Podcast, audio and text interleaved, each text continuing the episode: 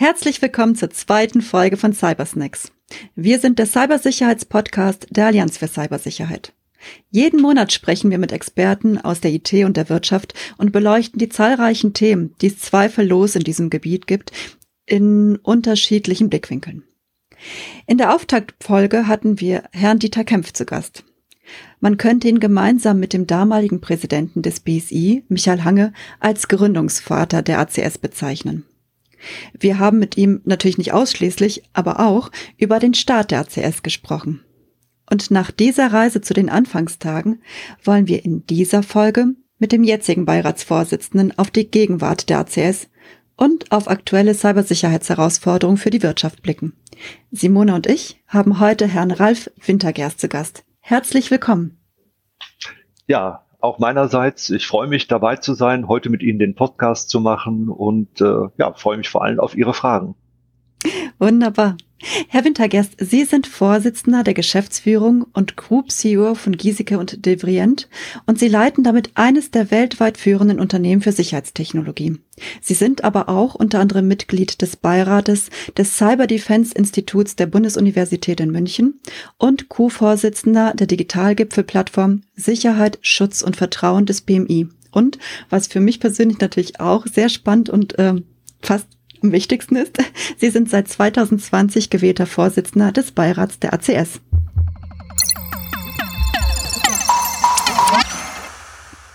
Herr Wintergerst, was ist die Rolle des Beirats der Allianz für Cybersicherheit? Ja. Die Rolle des Beirats der, der Allianz für Cybersicherheit ist die inhaltliche Arbeit der Allianz zu reflektieren und auch Impulse für die zukünftige Ausrichtung zu setzen. Und das ist natürlich deswegen wichtig, weil sich in der gesamten Cybersicherheit in Deutschland, in Europa, aber auch weltweit sehr, sehr viel tut. Und deswegen muss man stets die inhaltliche Arbeit einfach überprüfen, mit den Kollegen, die das auch inhaltlich umsetzen, wieder reflektieren und dann neue Impulse setzen. Und wir wollen ja auch mit der Allianz für Cybersicherheit bestimmte Zielsetzungen erreichen, dass wir mehr Mitglieder haben, dass wir ein stärkeres Netzwerk werden, um eben halt ähm, die die Cybersicherheit als solches in Deutschland, aber auch in Europa zu stärken. Also gemeinsam das IT-Sicherheitslevel in Deutschland anzuheben. So verstehe ich das. Wie sehen Sie in diesem Zusammenhang ja. die Rolle der Multiplikatoren? Ja. ja, die Multiplikatoren sind natürlich besonders wichtig, weil sie die Chance haben, quasi das Netzwerk weiter auszubauen und zu stützen. Und eines der Slogans der Allianz für Cybersicherheit ist ja Netzwerke stärken Netzwerke. Und äh, so muss man sich eigentlich auch die inhaltliche Arbeit vorstellen. Wir haben als Mitglieder ja mittlerweile fast 4700 ähm, Unternehmen, Institutionen und davon sind 100 ungefähr Multiplikatoren. Das sind Verbände, das sind Kammern und die Kammern selber haben ja wiederum Kontakte zu Unternehmen, zu Anbietern und genau diese versuchen wir ja zusammenzufügen. Und deswegen sind die Multiplikatoren in der Allianz von ganz besonderer Bedeutung. Viele Cybersicherheitsinteressierte haben es bestimmt mitbekommen. Vor kurzem hat der Nationale Pakt Cybersicherheit ein Online-Kompendium mit einem strukturierten Überblick über die Cybersicherheitslandschaft in Deutschland herausgegeben. Mhm. Das war ein ähm, sehr umfangreiches Papier von 278 Seiten und insbesondere auf Seite 6, das fand ich äh, sehr faszinierend, gab es diese Grafik, wo alle Akteure, die mit Cybersicherheit in Deutschland zu tun haben, abgebildet mhm. waren. Wie sehen Sie in diesem hm. Feld, in diesem Zusammenhang ähm, die Allianz für Cybersicherheit? Ja. Ja, das ist ein sehr guter Punkt. Ich habe dieses Bild vor Augen. Ich kenne auch diese Studie. Äh, die ist in der Tat sehr umfangreich. Und die Seite 6 bildet, wenn man sich das bildlich vorstellt, eine Karte von Deutschland ab, auf der die vielen verschiedenen Institutionen und Initiativen rund um Cybersicherheit in Deutschland eingezeichnet sind. Und die Rolle der Allianz für Cybersicherheit ist genau diese Institutionen, diese Initiativen irgendwie auch miteinander zu verknüpfen, weil die sind ja nicht alleinstehend. Das Ganze hängt ja zusammen. Und diese Verknüpfung macht die Stärke der Allianz für Cybersicherheit aus, eben halt alle diese individuellen Initiativen, die auch alle notwendig sind, damit man die Cybersicherheit in Deutschland weiterbringt, verknüpft. Und das bildet sozusagen einen Mehrklang, denn Cybersicherheit ist ja nicht nur etwas, was Unternehmen interessieren muss, sondern es ist ja eine gesamtgesellschaftliche Herausforderung, wo Zivilgesellschaft, Wissenschaft, Wirtschaft, Staat relativ eng miteinander ko kooperieren müssen, um Kraft zu entfalten.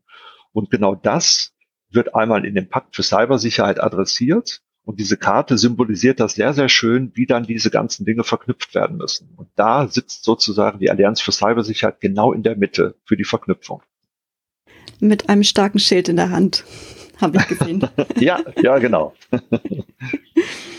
Vielen Dank, Herr Wintergast, für Ihren Überblick über die ACS als Beiratvorsitzender.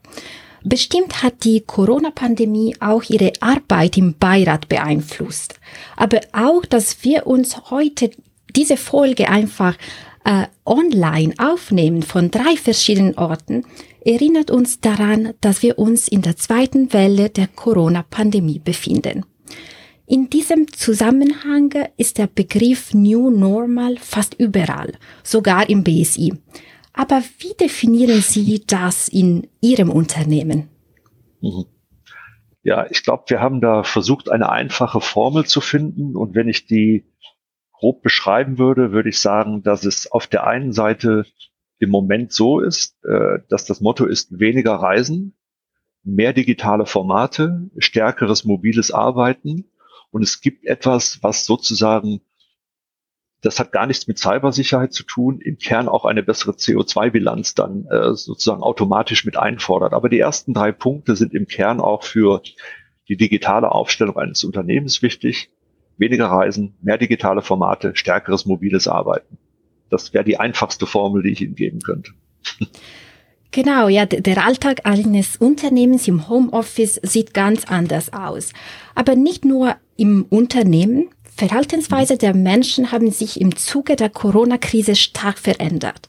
Sie haben es schon erwähnt, dass wir haben alle verstanden, dass vielleicht nicht alle Geschäftsreise so unbedingt sind. Mhm. Aber viele Menschen haben auch zum Beispiel Online-Shopping oder mhm. sie haben verstanden, dass den Wocheneinkauf einfach online äh, gemacht werden kann. Ähm, was davon wird bleiben und was nicht? Wo liegen die Chancen, die genutzt werden sollten? Und wo sehen Sie die Risiken im Hinblick auf Cybersicherheit? Das ist eine große Frage, eine wichtige Frage, glaube ich, auch für die gesamte Gesellschaft. Ähm, ich glaube, was bleiben wird nicht, wird sich, glaube ich, in den nächsten ein, zwei Jahren rausstellen. Was man aber, wenn man heute Zahlen, Daten und Fakten anschaut, ist, glaube ich, relativ eindeutig zu erkennen, dass sich die Menschen auch in Deutschland stärker digitalen Formaten aufgeschlossen gegenüber zeigen, weil es teilweise auch gar nicht anders geht. Das kann für die Digitalisierung in Deutschland eben auch eine ganz, ganz große Chance sein. Ich glaube, die große Herausforderung liegt darin, zu überprüfen, was eine gute Abkürzung war, diese Formate zu nehmen und wo man auch wieder revidieren muss, damit diese Formate hinterher, ich, und jetzt spreche ich einfach aus Unternehmenssicht, sicher und gut abwickelbar sind. Denn Unternehmen haben natürlich ein Interesse, ihre Geschäftsgeheimnisse nach wie vor zu schützen, so wie auch Privatmenschen ihre Kronjuwelen, also ihre persönlichen Daten, auch ihre Kontodaten schützen sollten. Und ich glaube, da muss man drauf gucken, ob manche Dinge durch die Geschwindigkeit, die uns die Corona-Pandemie beschert hat, nicht zu viele Abkürzungen gegangen worden sind. Ja, also die Chance liegt darin, dass wir durch eine höhere Aufgeschlossenheit mehr digitale Formate, der Staat mehr digitale Bürgerservices liefern kann, dass Unternehmen stärker flexibel arbeiten können.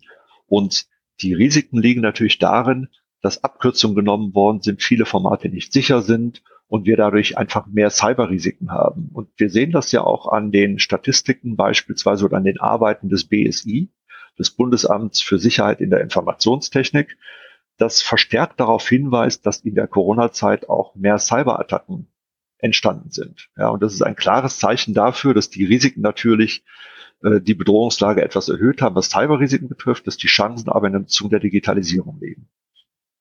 Genau. Gehen wir kurz zurück in diese neue Verhaltensweise der Menschen. Ja, mit Corona haben viele Menschen einfach mehr alles online gemacht. Und sie mhm. haben hier große Erfahrung mit äh, Sicherheit zum Beispiel von äh, Identifikation in der Online-Welt, ähm, aber auch Sicherheit von Chips auf Bankkarten und Sicherheit von äh, Banknoten, also in diesem Zusammenhang mit Zahlungsverkehr. Mhm. Wohin geht die Reise? Was dürfen wir an neuen sicheren Produkten und Dienstleistungen erwarten? Mhm. Ja, ich glaube, dass, oh, das ist auch eine sehr große Frage, aber die ist sehr gut, weil ja in den, in, man liest in fast jeder Mitteilung, dass ja die Banknoten verschwinden werden. Ja, das ist ja ein physisches Produkt. Ähm, aber in Zeiten, die etwas unsicher sind, ist etwas ganz phänomenal, was wir sehen, ist, das passiert gar nicht. Denn weltweit ist die Nachfrage nach Bargeld sehr, sehr hoch und zwar höher als vor der Krise. Das muss man feststellen. Wir wissen das, weil wir die Statistiken von allen Zentralbanken weltweit führen, dass also der Bedarf an Sicherheit auf Basis von physischen Produkten nach wie vor sehr hoch ist. Gleichzeitig sehen wir einen ganz, ganz starken Trend an neueren Technologien, also zum Beispiel das kontaktlose Bezahlen. Das ist jetzt vielleicht nicht ganz neu als Methode, aber es geschieht gerade ein phänomenaler Zug an diesen Technologien. Also viele Kunden fragen das nach. Mittlerweile haben kleinere Handelsunternehmen Möglichkeiten, auch solche Bezahlmethoden zu nutzen. Das heißt, die Vielfältigkeit, wie man und wo man elektronisch oder digital bezahlen kann, erhöht sich. Gleichermaßen werden sich die Möglichkeiten nicht besonders weiter vervielfältigen, aber die Hintergrundsysteme werden immer neue Absicherungstechnologien brauchen. Denn wenn die Welt immer vernetzter ist und die Digitalisierung immer weiter fortschreitet, dann ist es besonders wichtig, die Identifikation der Person in der digitalen Transaktion auch sicherzustellen, dass die Person ist, die dort bezahlt, dass das die richtige ist und dass das auch eine gute Transaktion ist, die hinterher bezahlt werden kann, weil die Einflussmöglichkeiten in der digitalen Welt, die einfach ohne Sichtbarkeit entstehen, sind natürlich sehr groß und dadurch sind die Gefahren sehr groß. Und was wir gerade sehen, ist ein sehr starker Schub an neuen Technologien, die zum Beispiel sicheres Bezahlen in der digitalen Welt weiter absichern. Dass eine digitale Identifikation in der, in der Online-Welt immer mehr sichergestellt wird durch weitere Prüfverfahren. Und das sind, glaube ich, die wesentlichen Punkte, in denen wir starke Veränderungen sehen werden, in denen es neue Technologien gibt, die alles das, was wir auf der Oberfläche als Konsument machen und was so leicht und sagen wir so, so einfach durchläuft, dass das immer sicherer bleibt. Und da gibt es, glaube ich, einen ganz, ganz großen Schub. Können wir sagen, dass sich Deutschland an einem besonderen Punkt befindet? Was denken Sie, wird Deutschland den Digitalisierungsschub durch Corona nutzen oder sobald Corona überstanden ist, in die alten Verhaltensmuster zurückfallen? Ja. Also meine These wäre, dass wir nicht zurückfallen in die ganz alten Muster sondern dass wir einen guten Schritt vorwärts machen.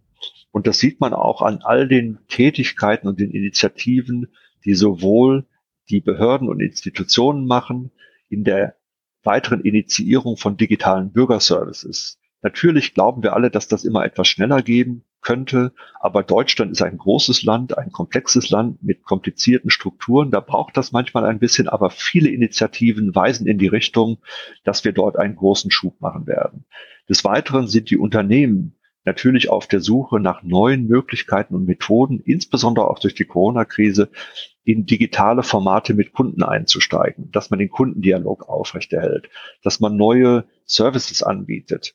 Und wir sehen es natürlich auch auf der privaten Seite, wo unsere Bürger im Lande mehr Services nutzen, die digital sind. Sie hatten es auch vorhin in Ihrer ersten, Ihrer vorherigen Frage angedeutet, dass da ja auch viel Bewegung ist. Und ich glaube, alle diese drei Ebenen führen dazu, dass wir einen Schub machen werden. Grundsätzlich muss man sagen, dass Deutschland ja ein sehr kritisches Land ist, was Offenheit zu Technologien betrifft. Also wir sind da ja auch so sozialisiert, dass wir alles sehr kritisch hinterfragen. Und Deutschland würde gut tun, etwas offener zu sein für neue Technologien. Und das sage ich in einem Kontext, wo es auch darum geht, international wettbewerbsfähig zu sein.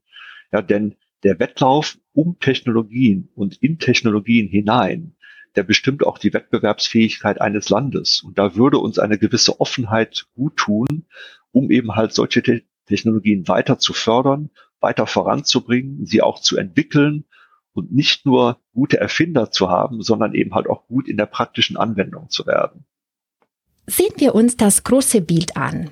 Von unserem Gespräch habe ich so verstanden, dass es wird Nationen beziehungsweise Unternehmen geben, die die Krise als Chance nutzen. Aber sicherlich, es gibt auch Nationen oder Unternehmen, die zurückfallen.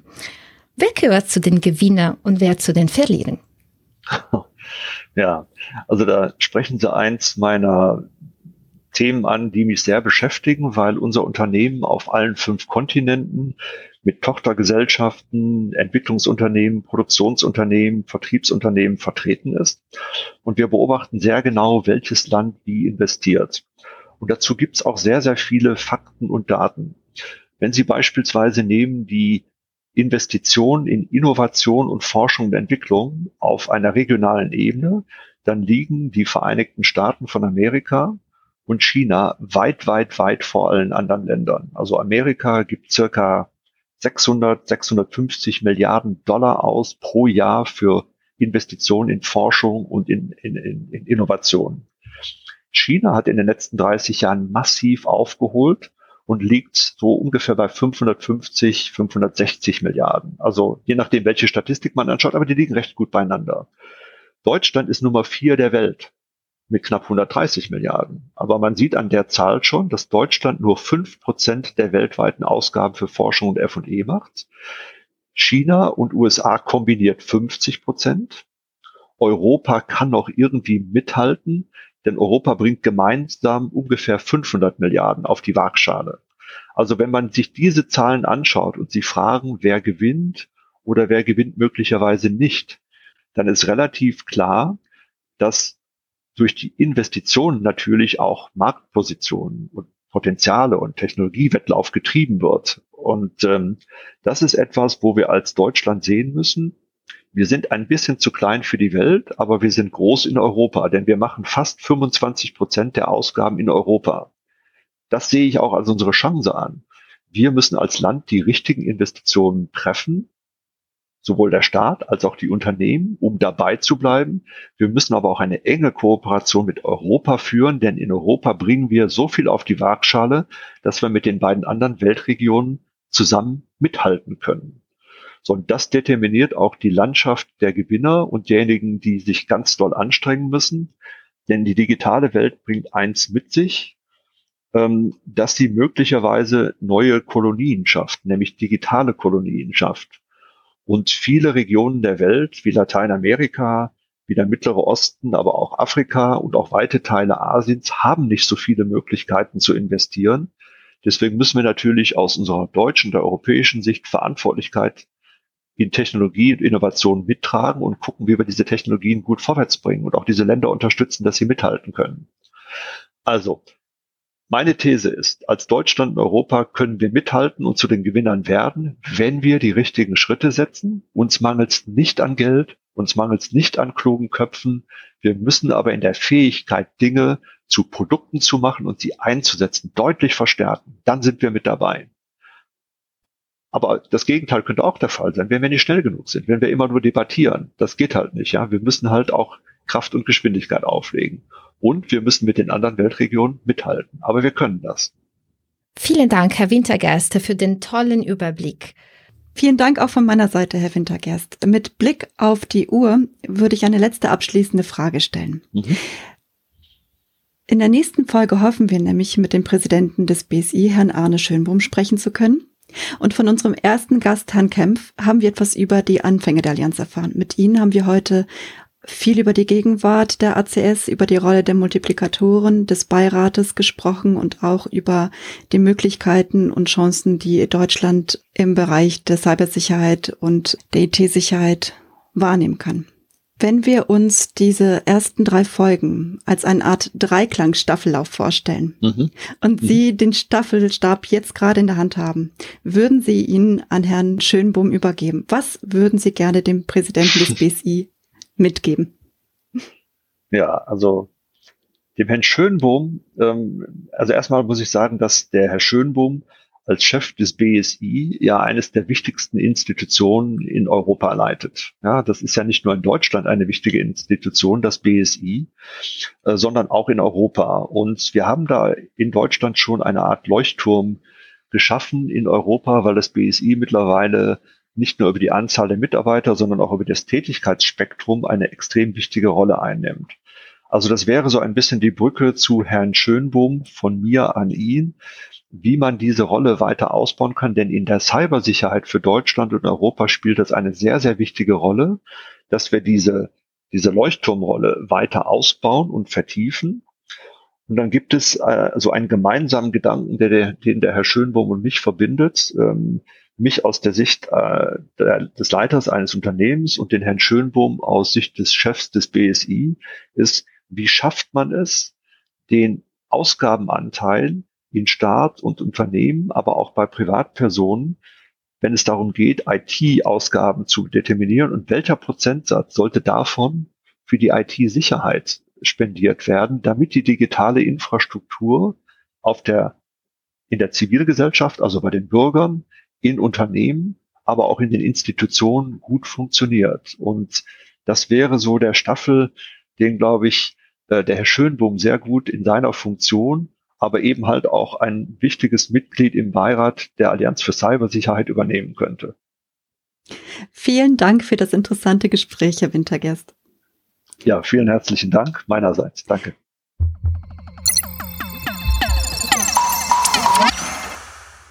Zum Abschluss ist es Zeit für den Cybersnacks Radar. Was werden spannende Themen äh, für die nächste Zeit sein? Herr Wintergast, Sie dürfen anfangen. Was haben Sie auf dem Radar? Was ich momentan am meisten auf dem Radar habe, ist eine Initiative, die wir im Unternehmen gelauncht haben, den sogenannten Digital Sixpack wo wir uns mehr auf äh, stärkere digitale Kommunikation, auf Anwendung auf dem mobilen Telefon und so weiter konzentrieren wollen, um die mobile Arbeit bei G&D sicher und einfach zu ermöglichen.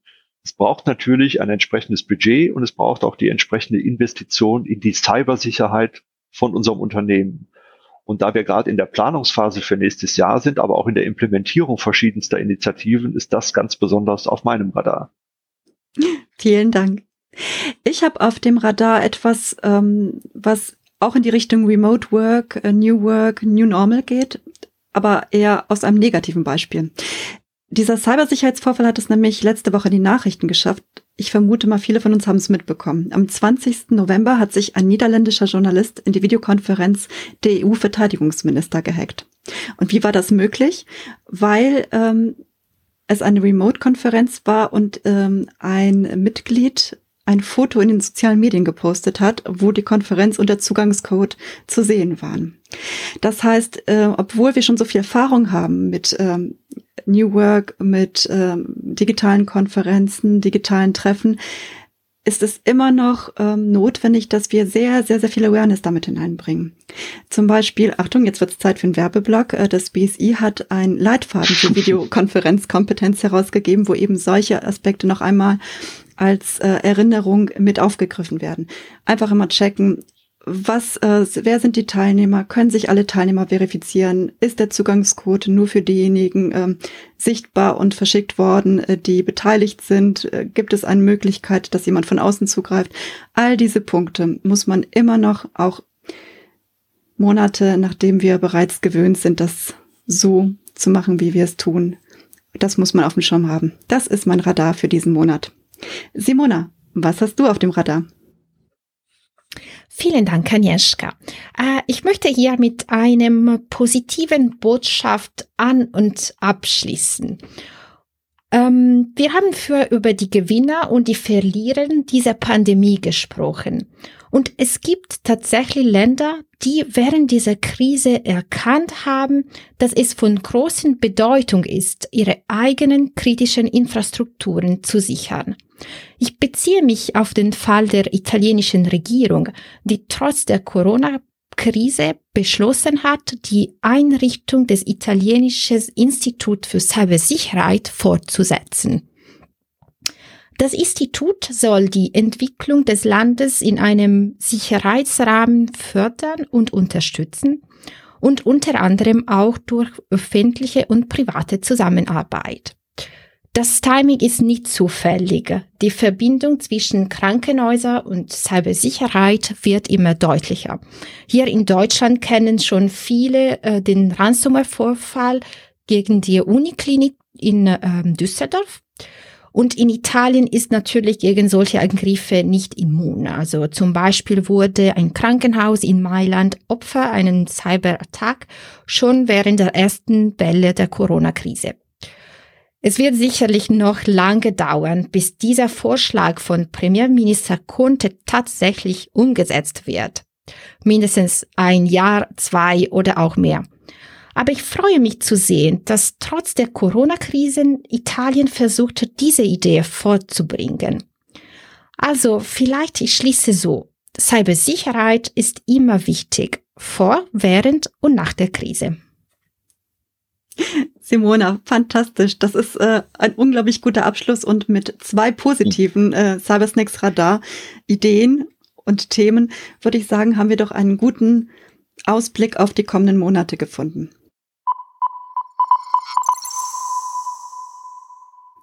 Wir freuen uns über Kritik, Lob, Anregungen und Fragen, die wir in den nächsten Folgen umsetzen oder auch beantworten können. Sie erreichen uns per Mail unter info at cyberallianz.de und auf Twitter unter at cyberallianz. Mehr Informationen zum Podcast und zu dieser Folge finden Sie in unseren Show Notes. Auf Wiederhören!